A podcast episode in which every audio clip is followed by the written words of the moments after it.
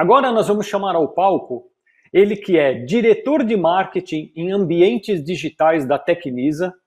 Ele é professor dos cursos de MBA e pós-graduação da ESPM, INSPER e Startse. É coautor de vários livros nas áreas de transformação digital e inovação. E o tema dele será Tecnologia e Estratégias de Negócios. Com vocês, Romeu Buzarello.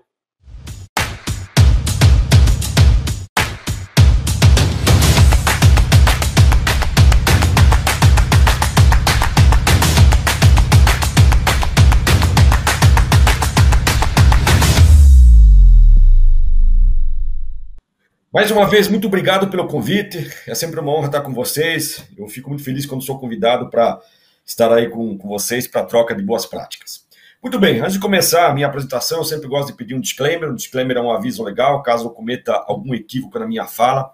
Por favor, não hesitem em me questionar, em me dar um feedback. Às vezes eu posso cometer algum viés inconsciente ou falar alguma coisa que incomode. Eu peço, por favor, que vocês não hesitem em me cutucar nas redes sociais e me dar um feedback. Eu sou um homem em constante construção, estou me refundando como homem, como pai, como líder, como professor, para esses novos tempos aí que se apresentam.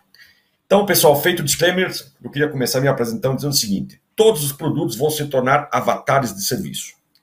Como assim, Buzarello, os produtos vão se tornar avatares de serviço? Olha que interessante.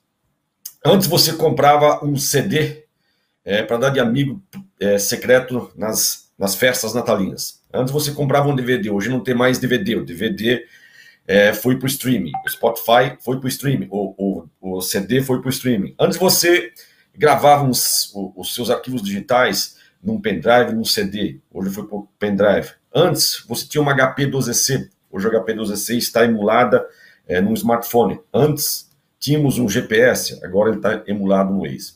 Ou seja, invariavelmente todos os produtos vão se tornar avatares de serviço. Quando um produto se torna um avatar de serviço, aquela empresa passa a ser uma empresa analítica e todos terão que ter competências analíticas porque passa a ser uma empresa de tecnologia.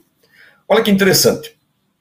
Recentemente, uma grande rede de varejo brasileira chegou para nós na empresa, na Tecnisa, e falou o seguinte: eu quero dar uma geladeira para quem comprar um apartamento da Tecnisa. Uma geladeira de 7 mil reais.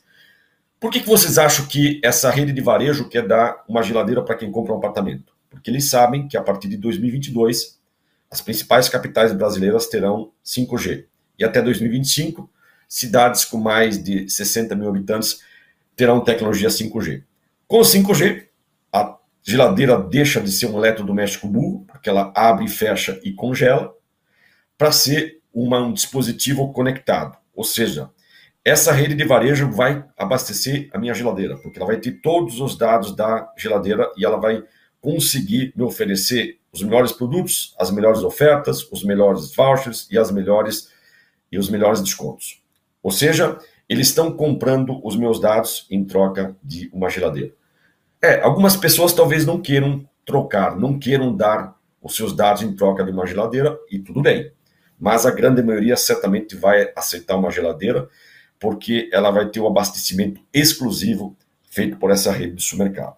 Eu estava na China agora em 2019, eu morei na China em 1993, voltei depois de quase 27 anos. E uma das coisas que me encantou na China é que eles estão tão avançados em dados que primeiro eles entregam, depois eles vendem. Como assim, Buzarello? É o seguinte, eles sabem que todas as quartas-feiras, às 21h30, eu assisto os jogos do Palmeiras e peço uma, uma pizza de mozzarella com, com Coca-Cola. O algoritmo aprendeu, ele sabe os meus, as minhas preferências, ele consegue me identificar e sabe que eu estou em São Paulo no dia que o Palmeiras joga e ele me manda uma pizza de mozzarella com Coca-Cola. Ou seja, primeiro ele entrega, depois ele vende. Se eu não me manifestar, no dia seguinte é que ele vai passar o cartão. Tamanho é o letramento e o domínio que eles têm em relação a dados. E isso está chegando para nós também no Brasil. Isso aqui é um belíssimo exemplo de uma troca de de, de dados né, por uma geladeira. Produtos se tornaram avatar de serviço. Citei aqui os vários exemplos de produtos é, que se materializaram, se, se, desmaterializaram. Antes você tinha um CD, agora você tem um Spotify. Antes você tinha um DVD, agora você tem um Netflix. Antes você tinha uma HP12C, agora você tem ela emulada no teu smartphone.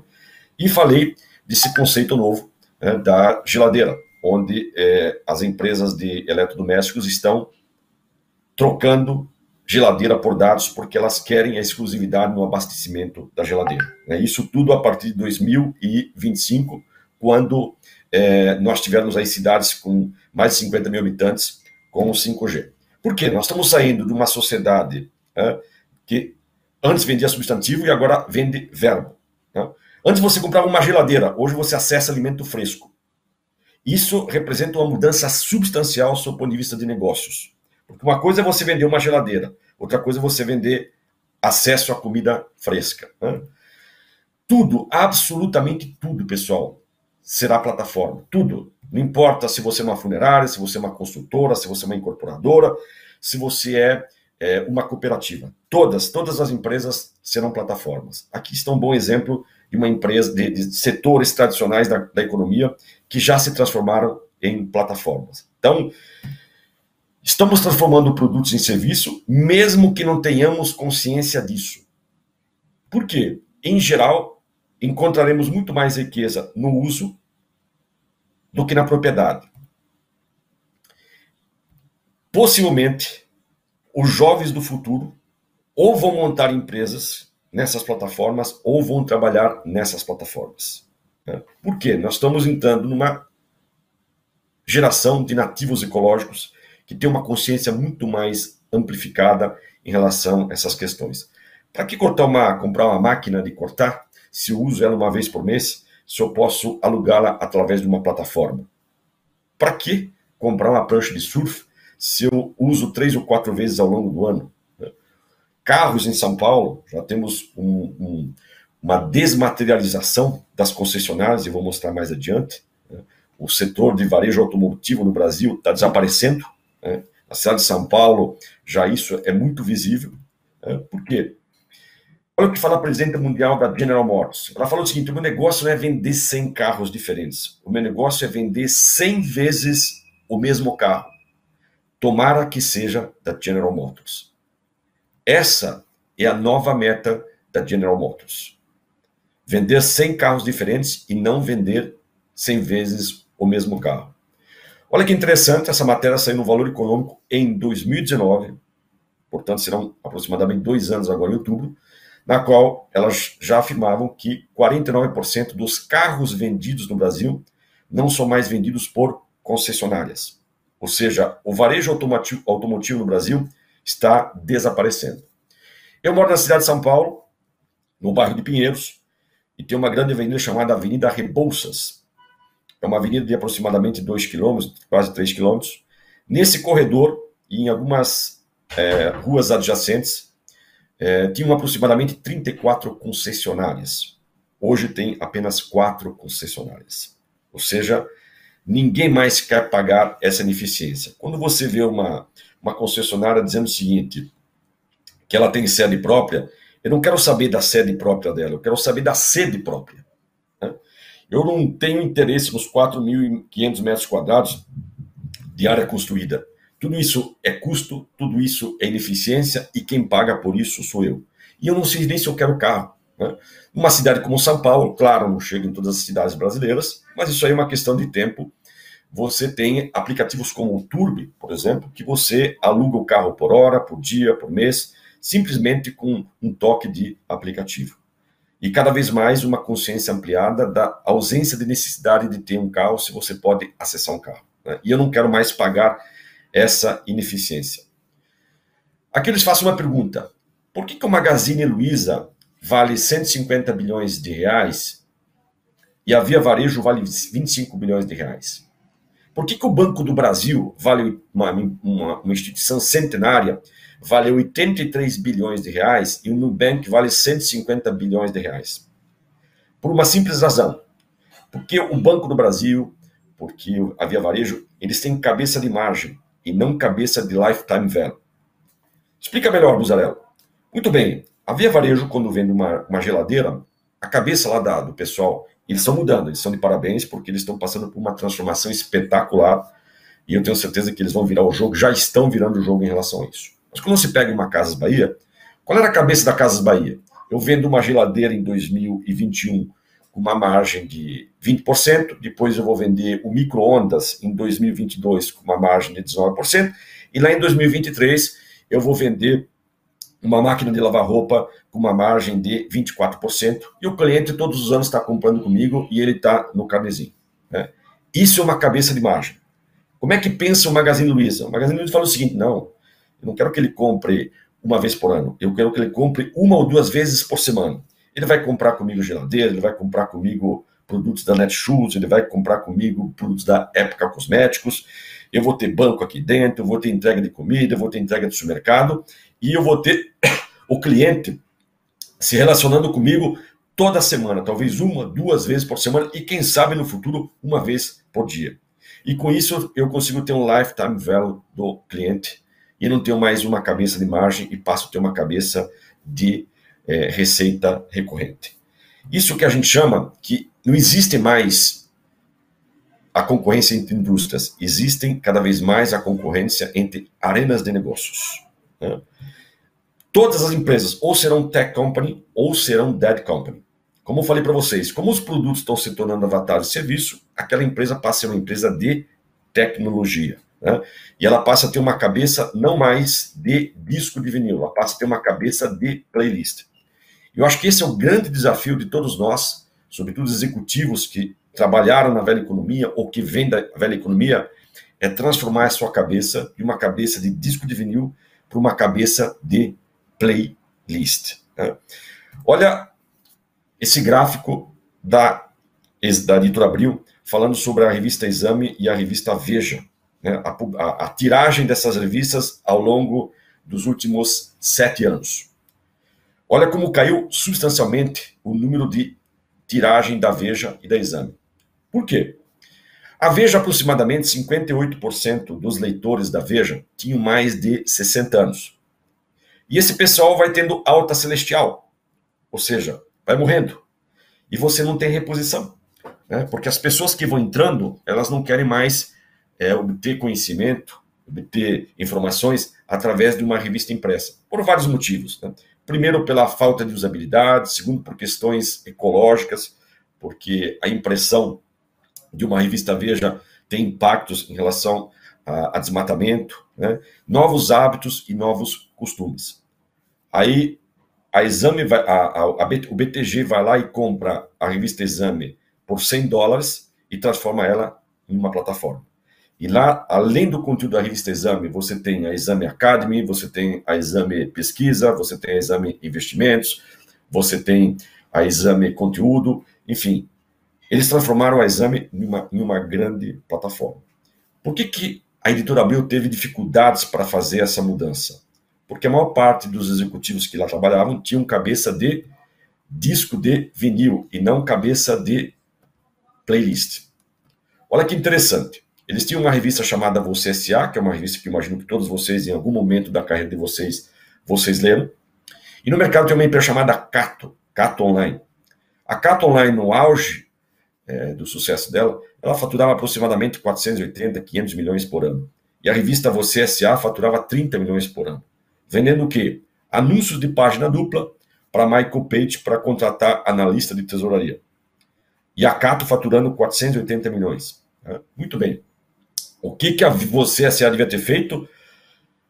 Monta Você SA vagas, aproveita a, a curadoria da Editora Abril, aproveita o potencial de marca da revista Você SA, aproveita todo o conhecimento que eles tinham de assinatura, vai lá na Cato, contrata dois ou três executivos da Cato e monta você SA online.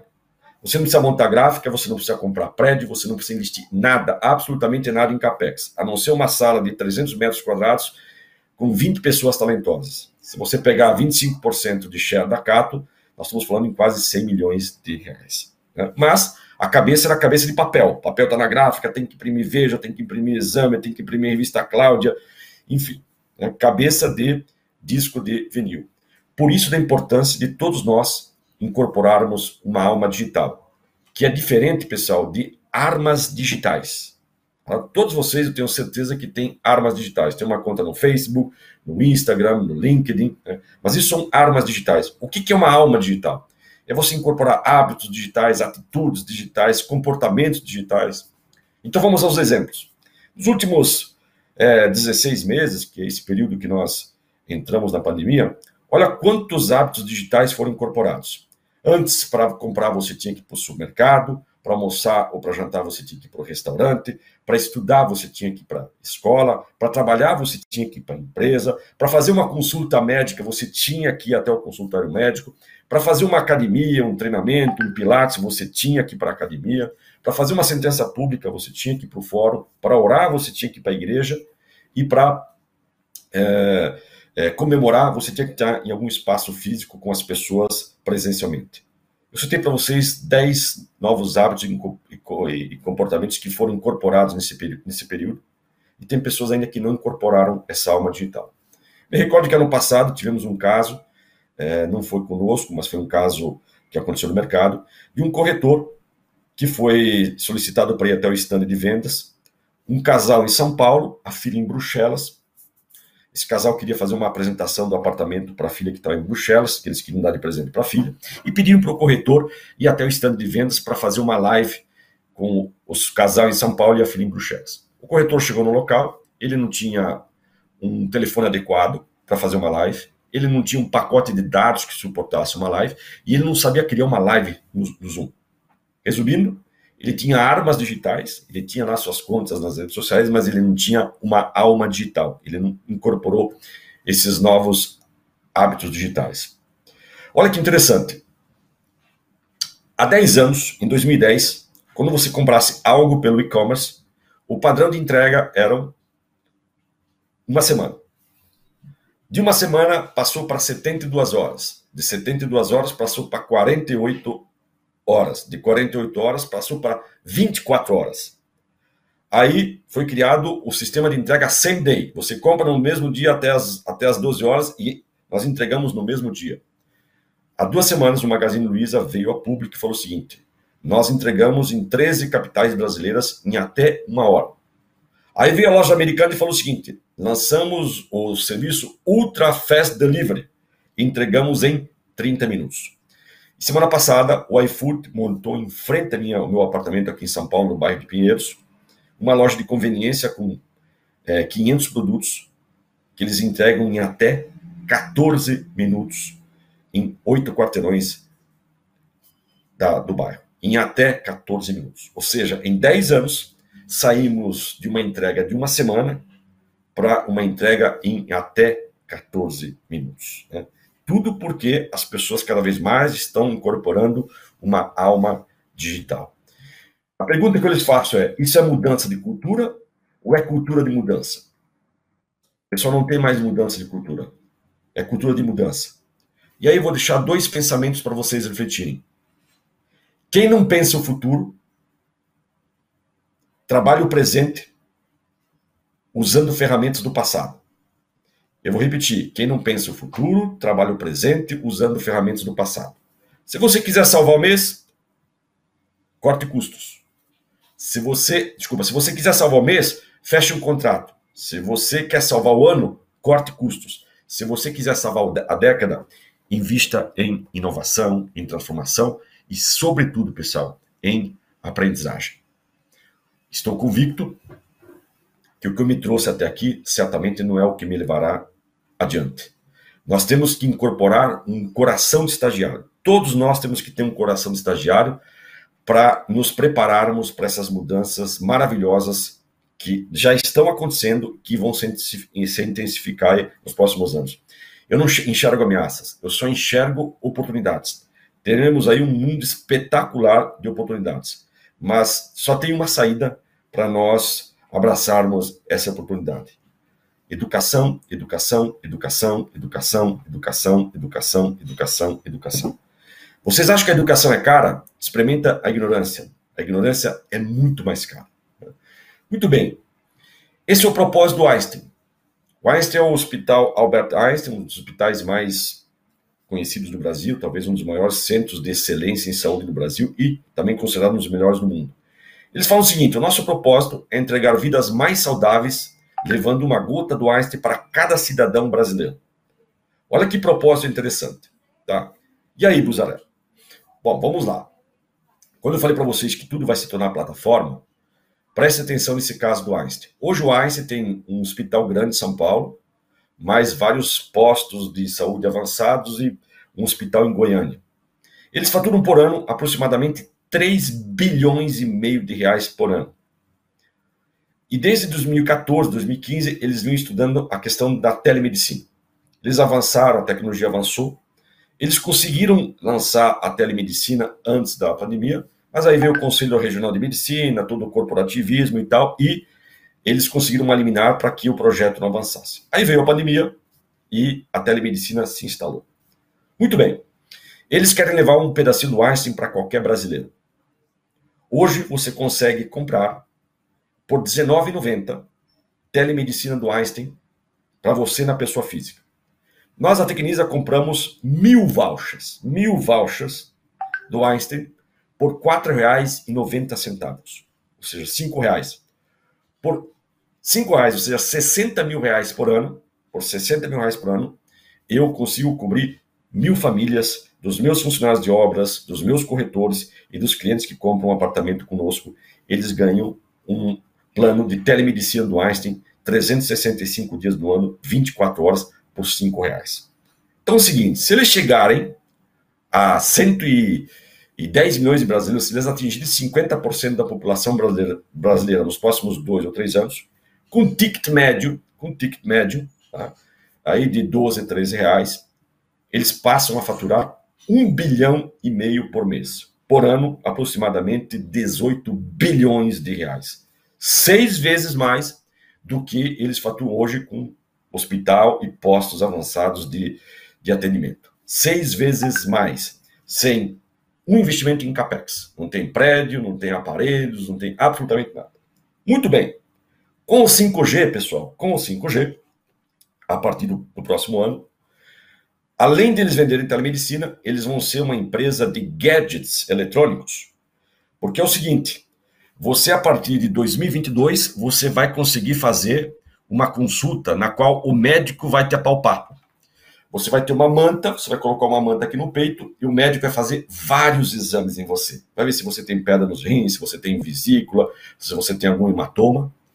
Você vai ter uma câmera conectada no 5G e essa câmera vai fazer 42 exames em você. E você vai ter um scanner que vai fazer mais 12, 13 exames em você. Ou seja, você vai comprar um kit, ou você vai eventualmente alugar numa plataforma o kit do Einstein, e você vai conseguir fazer mais de 50 exames no conforto da sua casa. Você imagina quando você leva isso aí para cidades menores espalhadas pelo Brasil, né? o quanto você vai melhorar a qualidade de vida do povo, quanto você vai fazer análise preditiva de saúde, quanto você vai retirar de hospitalização, né? porque você consegue fazer exames, mesmo que o cidadão normal não consiga, possivelmente o prefeito da cidade vai montar lá o seu posto de saúde para ter todos esses exames e os, os, os, residentes da cidade poderem fazer essas consultas digitais. Olha que, que transformação espetacular, graças a quê? Graças à tecnologia. Esse produto chama-se Einstein Connect. Esse é um bom exemplo né, das mudanças que nós veremos pela frente. É, ontem tivemos aí duas grandes informações de mercado. Ontem o C6, que é um banco é, relativamente novo no Brasil, foi adquirido, o Deep Morgan adquiriu 40% do banco C6, e a gente não sabe ainda os valores, não vieram a público.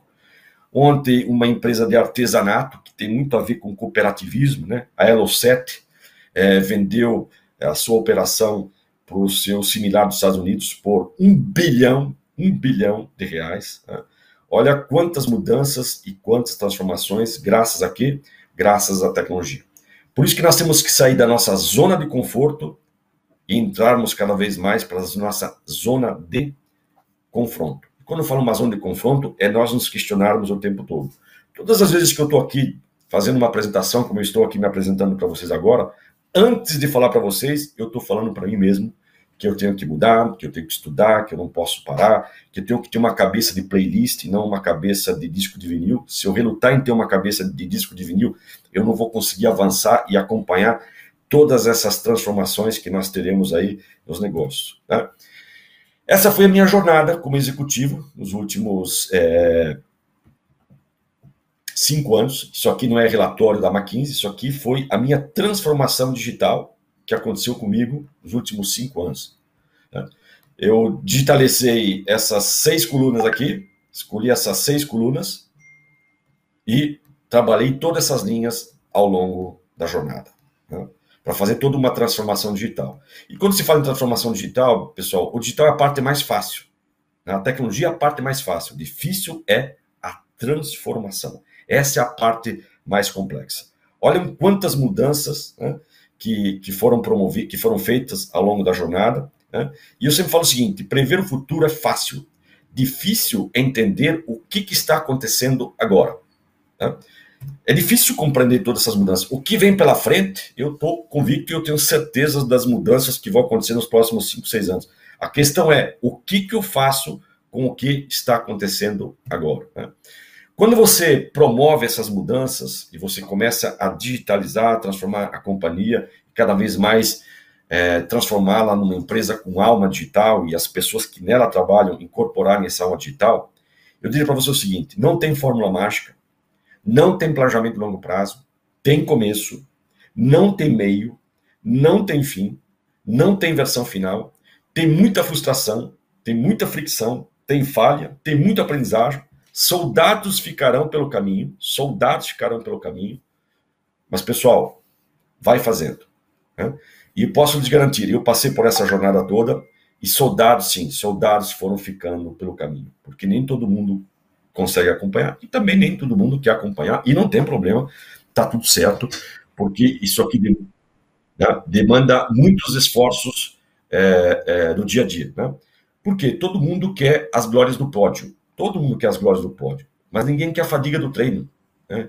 Uma jornada como essa demanda muita dedicação, demanda muito estudo, demanda muita transformação, muita refundação. Né? Como eu falei para vocês, eu me refundei profissionalmente ao longo dos últimos seis ou sete anos para abraçar essas oportunidades e promover todas essas transformações. Né?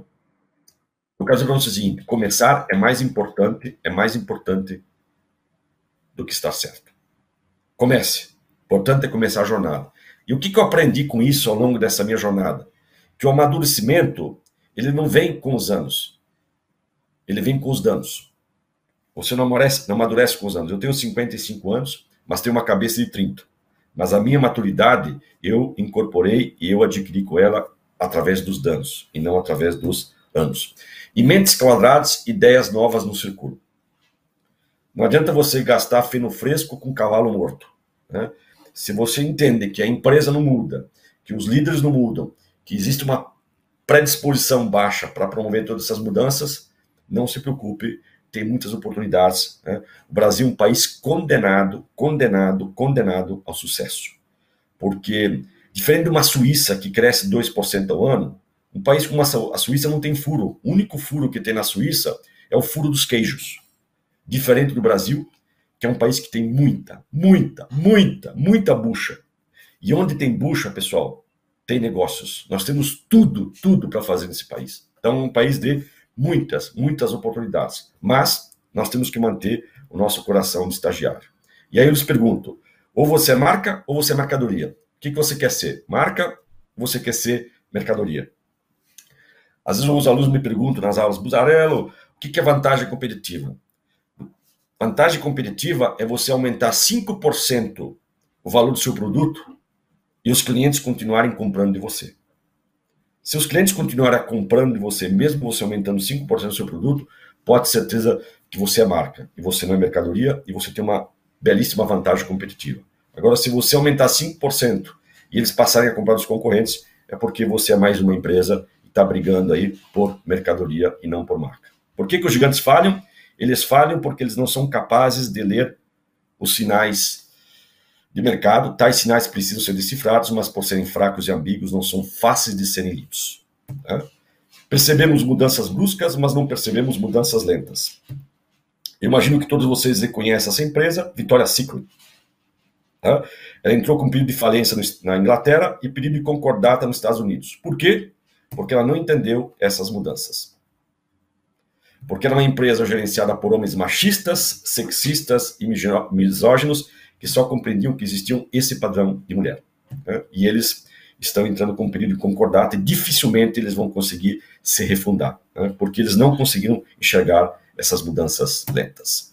Muito bem, o sucesso é dessa forma, pessoal, não existe mais sucesso dessa forma, bem-vindo, o sucesso será cada vez mais dessa forma. Né? E por trás disso tem muitas oportunidades. E aí, para concluir, eu peço para vocês: vocês querem fazer um novo ou querem fazer de novo?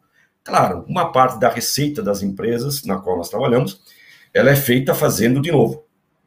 Mas se nos próximos cinco anos né, você não estiver fazendo algo novo, eu devo lhes confessar que vai para mim, enquanto carreirista e como executivo, eu estou com o meu futuro bastante comprometido. Não adianta ter cultura e inteligência se você não tiver coragem. Isso quer dizer o seguinte: nós temos que baixar o coeficiente de cagaço. Se a gente não baixar o coeficiente de cagaço, nós não avançamos. Por quê? Você não pode ter uma impetuosidade inconsequente, mas também não pode ter uma cautela imobilizante. Feito, pessoal. Para concluir, eu queria dizer o seguinte: a mudança favorece a mente preparada. Portanto, não parem de se instrumentalizar. Parabéns por é, vocês organizarem esse evento maravilhoso, onde vocês estão levando conhecimento e inspiração para todos os associados. Para concluir, eu queria dizer para vocês o seguinte: eu tenho duas certezas. Uma que eu vou morrer e a outra é a certeza das minhas próprias dúvidas. E eu lhes confesso, eu não sei, eu não sei o que vem pela frente. Eu só espero que seja pela frente. Muito obrigado.